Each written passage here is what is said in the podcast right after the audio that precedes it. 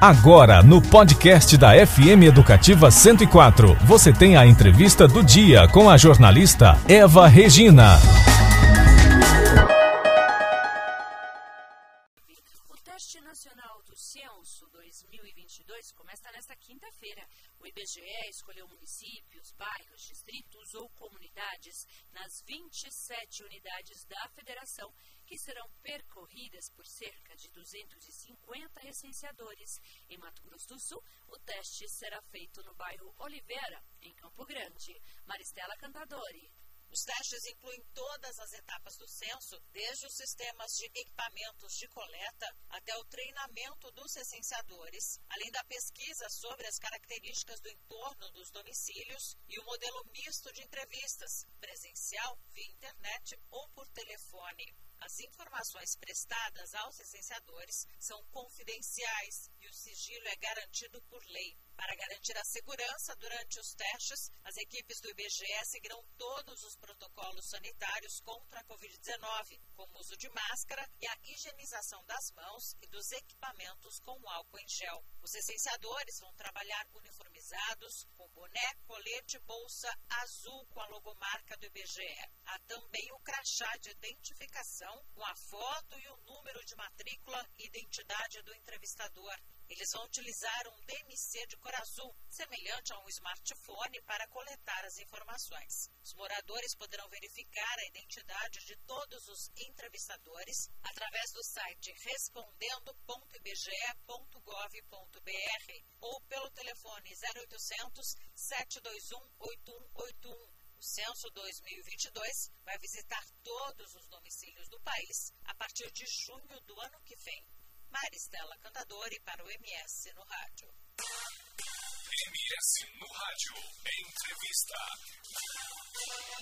Agora são 7 horas e 31 minutos. O projeto MS Alfabetiza Todos pela Alfabetização da Criança foi lançado na última semana pelo governo de Mato Grosso do Sul por intermédio da Secretaria de Estado de Educação. Sobre esse assunto, nós vamos conversar agora ao vivo com as professoras Alessandra Becker, que é diretora-presidente da Fundação de Apoio e Desenvolvimento à Educação Básica de Mato Grosso do Sul, e a professora Juscelene Ruiz, que é coordenadora do MS Alfabetiza. Bom dia, professora Alessandra. Bom dia. Bom dia a todos os ouvintes. Bom dia, professora Juscelene. Bom dia. Agradeço a oportunidade de estar aqui falando mais um pouquinho desse lindo programa, né? MS Alfabetiza.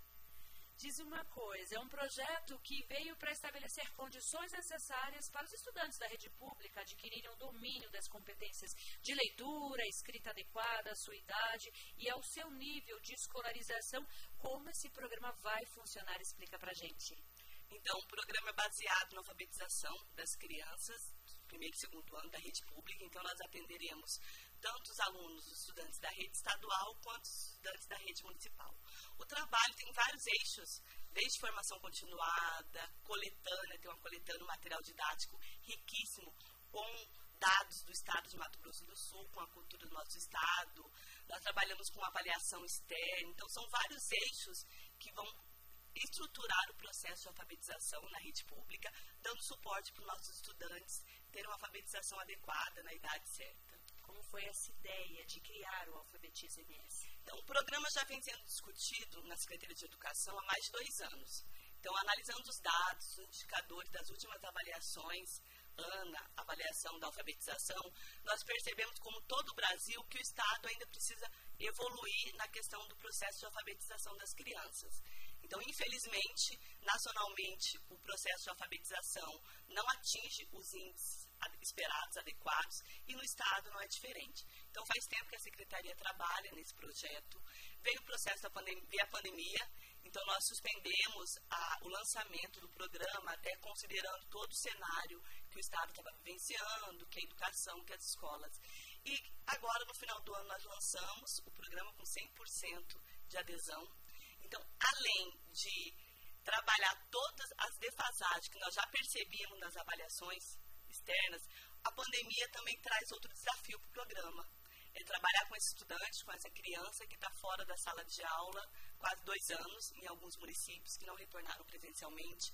Então, além de todo o trabalho que nós já estávamos planejando, há dois anos atrás, no processo de alfabetização, temos certeza que o programa contribuirá nesse cenário de retorno às aulas presenciais com a pandemia. Professora Juscelina, explica para a gente. Foi o lançamento e agora? Qual é o próximo passo que já está sendo feito dentro do programa? próximo, bom, o programa ele começa ano que vem, né? A, a maioria das ações em 2022. Então a gente está fazendo toda essa parte de organização, de pensando na logísticas, formando bem os profissionais que vão nós vamos formar os profissionais que estarão trabalhando diretamente no programa. Em cada município nós teremos aí um coordenador local. Então nós estaremos passando por todo esse processo formativo com eles. Eles atuarão juntamente com as nossas coordenador, coordenadorias regionais de educação, que já, já passaram também por um processo formativo antes mesmo né, do programa ser aprovado. A gente já estava se preparando para começar aí com tudo, né, as ações em 2022 quando a gente fala em alfabetiza MS, a gente é, é, é, aqueles níveis iniciais ou você pega também são várias, vários níveis de escolaridade? É, o foco do programa vai ser a formação com os professores da pré-escola, mas é, atuando mesmo vai ser com o primeiro e segundo ano do ensino fundamental. Né, é, fazendo formação com, esses professores, os professores regentes dessas turmas. Tá? Então, o foco mesmo é, é pré-escola, que pega bem o finalzinho ali da educação infantil, e primeiro e segundo ano, que são as primeiras, né, os primeiros anos ali do ensino fundamental, que é o foco da, que é a alfabetização. São quantas crianças que serão atingidas com o MS Alfabetiza?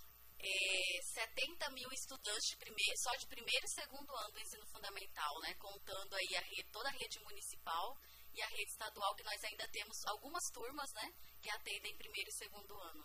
O programa vai chegar em todos os municípios? Todos os municípios fizeram já uma adesão prévia ao programa, né? Então, eu acho que todos estão contando muito, né? Com o iniciar desse programa aí para 2022. Professor, e como foi esse período de, de, de, pandemia, né? Ficou dois anos sem, sem um projeto e agora retornando, né? Como que foi?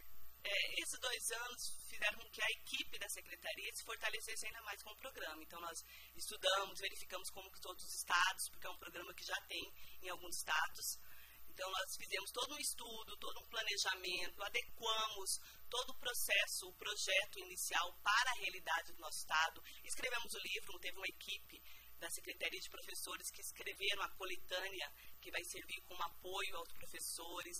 Pensamos no processo de formação, então foi um ano de preparo para atender esses estudantes. E é bom lembrar que agora, em novembro, nós estamos realizando a avaliação de fluência com todos os estudantes da rede pública, que seria um diagnóstico, tanto para o programa, quanto um diagnóstico da situação dos nossos estudantes nesse processo de retorno às aulas. Professora Alessandra, explica para a gente como é que está esse começo, né? essa recepção dos, dos educadores, porque eles serão agentes fundamentais, né? eles vão participar dessa formação né? e levar esse conhecimento até os estudantes.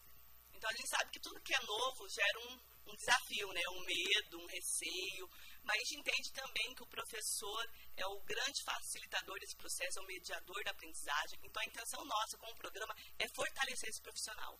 Então, nós vamos chegar nos nossos estudantes, nós vamos trabalhar com foco nos alunos do primeiro e segundo ano do ensino fundamental, mas pensando sempre no professor, numa formação, num apoio, no acolhimento desse profissional também que está passando por um processo complexo pós-pandemia então, ele está pegando o estudante, que nossos estudantes vão pensar que estão no segundo ano, não tiveram um momento de primeiro ano, que tem todo esse trabalho inicial na escola. Então, para o professor também é um desafio. E a secretaria a equipe que está conduzindo o trabalho, junto com a Undime, nós estamos à disposição para apoiá-los, para fortalecer esse trabalho e dar condições para que 2022 a gente consiga recompor essa aprendizagem desse tempo. Perdido não, né? Mas nesse tempo distante da escola, os nossos estudantes. E que até os professores tiveram que se adaptar, né? Isso, é, foi uma adaptação total, né? Da, da noite para o dia nós tivemos que mudar todo o trabalho, tra pensando, imagine como que alfabetizar longe da escola. O professor não está do lado do estudante, então foi um desafio, eu acredito que maior ainda para esses profissionais que estavam na educação infantil, que estão no primeiro e segundo ano, até o terceiro ano ensino fundamental, porque é complexo você fazer um trabalho que a criança está tendo contato com a escola, contato com a escrita e fazer isso não presencial. Então, foi adaptação para esses profissionais também. São 7 horas e 39 minutos. Acabamos de conversar com a professora Alessandra Becker, diretora-presidente da Fundação de Apoio e Desenvolvimento à Educação Básica de Mato Grosso do Sul, a FADEB MS. Professora Alessandra, muito obrigada pela sua participação no MS no Rádio. Parabéns pelo trabalho e aí sucesso né, nessas novas etapas. Obrigada, estamos à disposição sempre para esclarecer e conversar um pouquinho sobre o programa. Conversamos também com a professora Jusilene Ruiz, que é coordenadora do MS Alfabetiza. Professora Jusilene, muito obrigada pela sua participação. Parabéns pelo trabalho, né? Um ótimo dia, boa sorte também, sucesso nessas novas etapas. Obrigada. Você conferiu a entrevista do MS no rádio com a jornalista Eva Regina.